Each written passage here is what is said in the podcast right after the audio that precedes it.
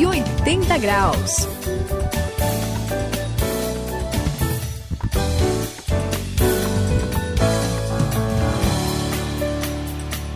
Eu sou o André aqui no 180 graus, esta é a virada da sua vida. E olha, eu tenho um amigo chamado Elias. Ele gosta muito de fazer exercícios. O cara vai na academia até de final de semana. É impressionante. Olha O resultado é que ele tem uma excelente condição física, Saião. Olha, mesmo? o cara é, é saradão, como o pessoal diz, né? Tá coisa, bem forte mesmo. E- ele não fica doente, é muito Puxa. poucas vezes eu vi ele gripado. E ele tem um ânimo, Suzy. Olha. Até me anima a eu fazer exercício porque eu reconheço que eu tô precisando, viu? Pois Eu é. acho que não é só você não, viu, André? Ai. Tô olhando aqui, né? Acho que todos nós estamos O negócio tá precisando. difícil por aqui. né? Pois é. Já ouvi muita gente dizer que exercício físico realmente é essencial, aliás, eu acho que é para quem não ter, eh, não quer ter problemas de saúde no coração, no músculo, eh, nos ossos, por exemplo. verdade. Mas é claro que tudo isso tem que ser acompanhado de uma boa alimentação, não é? É sim, Suzy, a alimentação é muito importante, coisa boa, né? O exercício, tem gente que pratica alterogarfismo, Ah, é. exercício de Ah, alimentação tá e certo. tal. Levantamento de Não, garfo. É verdade. Sim. Então eu conheço gente que também precisa de exercício e, e claro, né? A gente tá brincando, mas melhorar a qualidade do que come, porque tem gente que come cada coisa. Esses É dias você verdade. vê o cara pegar um pastel ali, o óleo parecia óleo de caminhão. Ai, assim, sim. né? Mergulhado, né? Horrível, não dá não. Assim como o nosso corpo precisa de movimento e de um bom alimento, o nosso espírito também precisa de exercício. E hoje nós vamos falar sobre isso aqui no 180 graus, sobre ter um tempo com Deus, uma vida devocional. Acompanhe com a gente.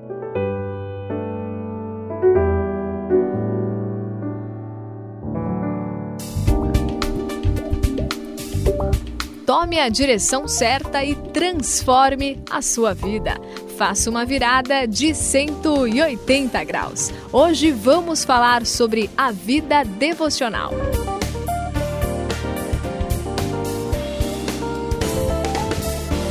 Pois é, hoje aqui no 180 graus nós estamos falando de vida devocional. Gente, eu tenho uma coisa para contar para vocês. Então Opa, conta, vamos Suzy. lá. É, teve um dia que eu tava, é, assim, dormindo, descansando, né? Acordei de manhã e comecei a ler meus e-mails, né? Tá? Opa. Queria ver, porque a gente tava Novidades. fazendo alguns trabalhos, tinha alguns projetos.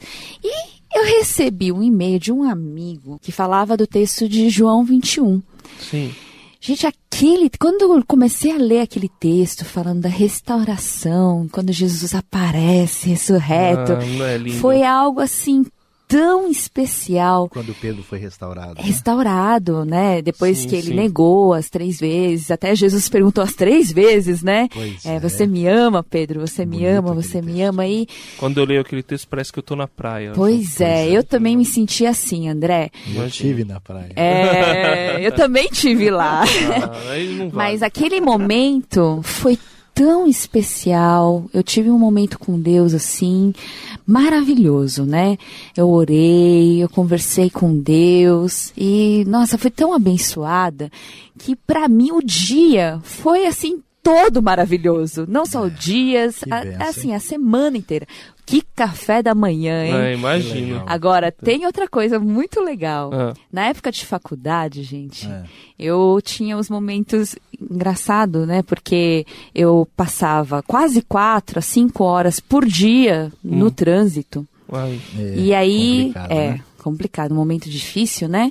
Mas aí eu aproveitava, eu colocava uma musiquinha, começava a conversar com Deus, tinha um momento lá que... No trânsito. No trânsito, não é, não é bacana? Aí é bom. Às vezes, assim, eu chorava também, um pouquinho. Mas é porque é muita emoção, né? É mesmo. É um amor, quando você sente o amor de Deus. Era, eram momentos, assim, especiais. Imagina né? como devia ser. Esse momento é único, exclusivo, assim. Dá tempo de parar um pouco, parar com essa correria do dia a dia, dar uma, aquela ah, relaxada com Deus, aquela conversada aí, parece que tudo fica melhor, não é, Sayão? É, Suzy, ouvindo você contar um pouquinho da sua experiência, né? Eu achei muito legal até, assim, porque é, a coisa aconteceu com você, né? Isso assim, mesmo, no carro, é. de modo espontâneo.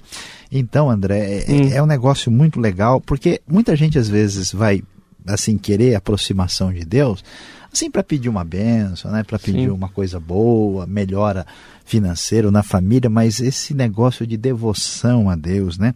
Essa comunhão, esse sentimento que a gente recebe no coração de que Deus é amor, Deus é pai, Deus gosta da gente, né? Ele restaurou a Pedro, ele restaura a gente, né? Ele ele pega a gente em cada momento, né? E olha, esse negócio de buscar essa aproximação pessoal, essa comunhão com Deus, André, é um negócio tão impressionante que o próprio Jesus, né? Isso Se, se alguém pudesse dispensar isso, seria É o próprio ser Jesus, né?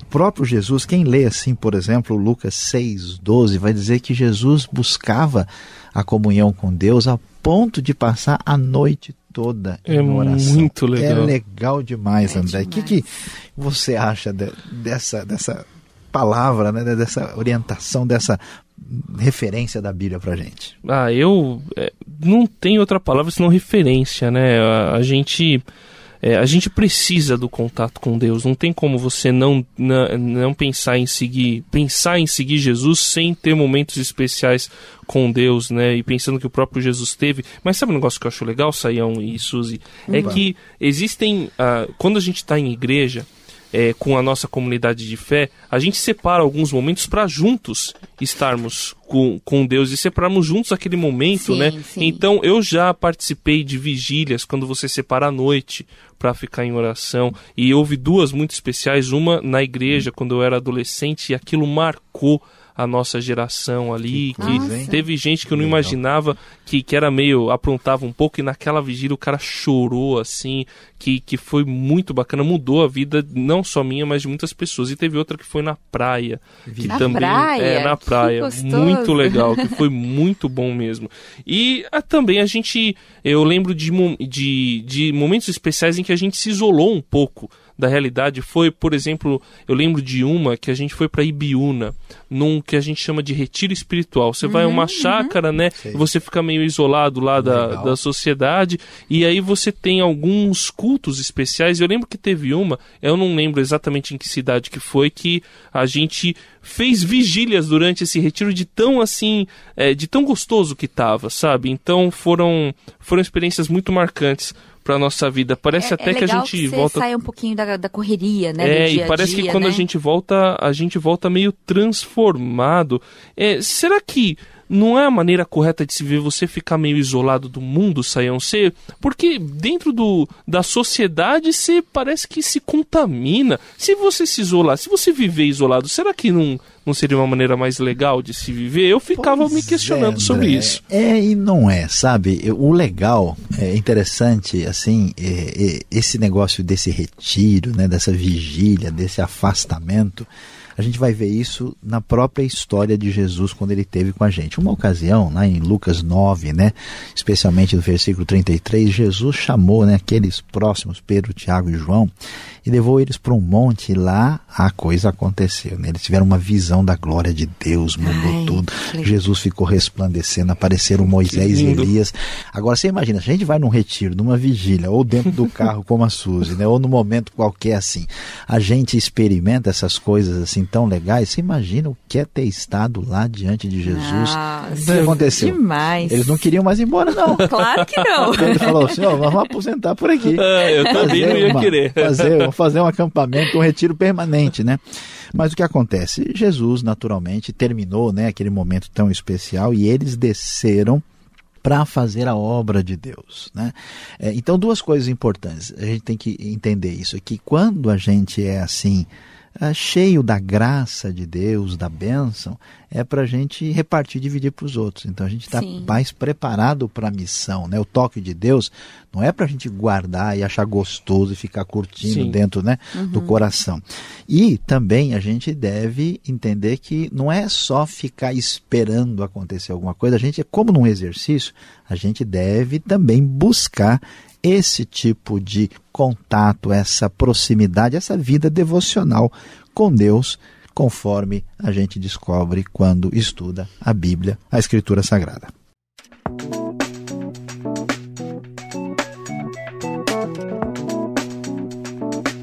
180 graus, a virada da sua vida.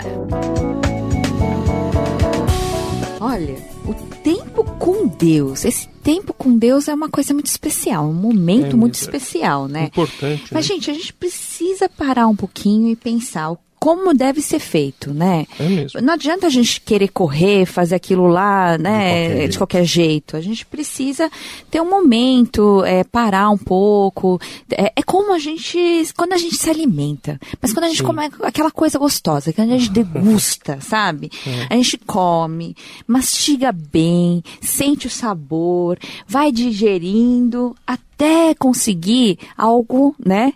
Prático, assim, sim, na hora. Sim. E é isso que a gente tem que fazer com a palavra. Aquela palavra, você tem que ler a Bíblia com atenção, concentrado, entender bem o texto, meditar bastante nele, pensar. E aí, achar aquele, aquele ponto que a gente pode praticar, colocar realmente na vida diária, né? Não pode ficar na teoria, não é, Sayão? É, né, André? É verdade, é Suzy. Eu, e uh, eu acho legal quando a gente lê a Bíblia a própria Bíblia faz com que a gente se examine. Verdade. Com que a gente veja as coisas boas e as coisas ruins que a gente tem praticado, onde que a gente precisa melhorar, é o que que a gente precisa melhorar, né? Ela meio bota o dedo na ferida, né? Pra gente poder é, se ligar onde é que tá o problema ali. E também esse momento eu acho muito bom pra gente refletir sobre as coisas de Deus, né? Refletir sobre como a Bíblia diz sobre as coisas do alto e aproveitar para confessar os pecados, é. Saião. Isso, Isso eu acho essencial. Para mim, pelo menos a minha experiência, confessar os pecados é fundamental. Para você também deve ser, né, Sayão? Sem dúvida, mundo. André. É, é, vocês têm. Muito bom, a Suzy enfatizou essa questão de você, nesse momento especial, ler a Bíblia e digerir. Né? Você está falando dessa questão de deixar a Bíblia chegar junto da gente, ver os erros, confessar. E eu quero acrescentar uma terceira coisa interessante aqui, que é a gente abrir o coração. Né? Angústia, chateação, aborrecimento, né? Sim, Às vezes sim. o cara é tão problemático que ele briga com a mãe por causa de mistura, né? Então ele vai lá, abre o coração e ele tem a oportunidade ali de abrir no coração, agradecer a Deus, adorar a Deus de verdade, renovar o seu compromisso, a sua comunhão, mas é importante destacar um, um, algo muito sério que todo mundo tem que pensar. Quando é que a gente deve ter esse momento de leitura da palavra, de oração e dedicação a Deus? É decisão pessoal de cada um, né? Sim, tem sim. gente que pode fazer isso às 5 da manhã, tem gente que pode fazer meio-dia, outra pessoa faz à noite, não importa. O importante é que você faça isso com frequência, no seu momento, no seu horário, desde que faça de coração e com sinceridade e usufrua da graça maravilhosa de Deus. Mas Jesus retirava-se para lugares solitários e orava. Lucas capítulo 5, versículo 16.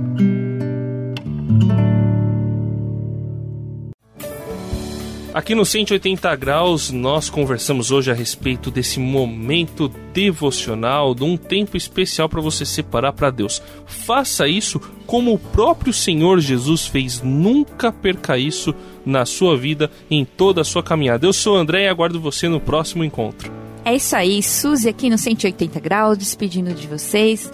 Eu gostaria de deixar uma coisa para vocês. É, não deixem de ter esse momento devocional, senão vocês vão perder uma experiência sensacional.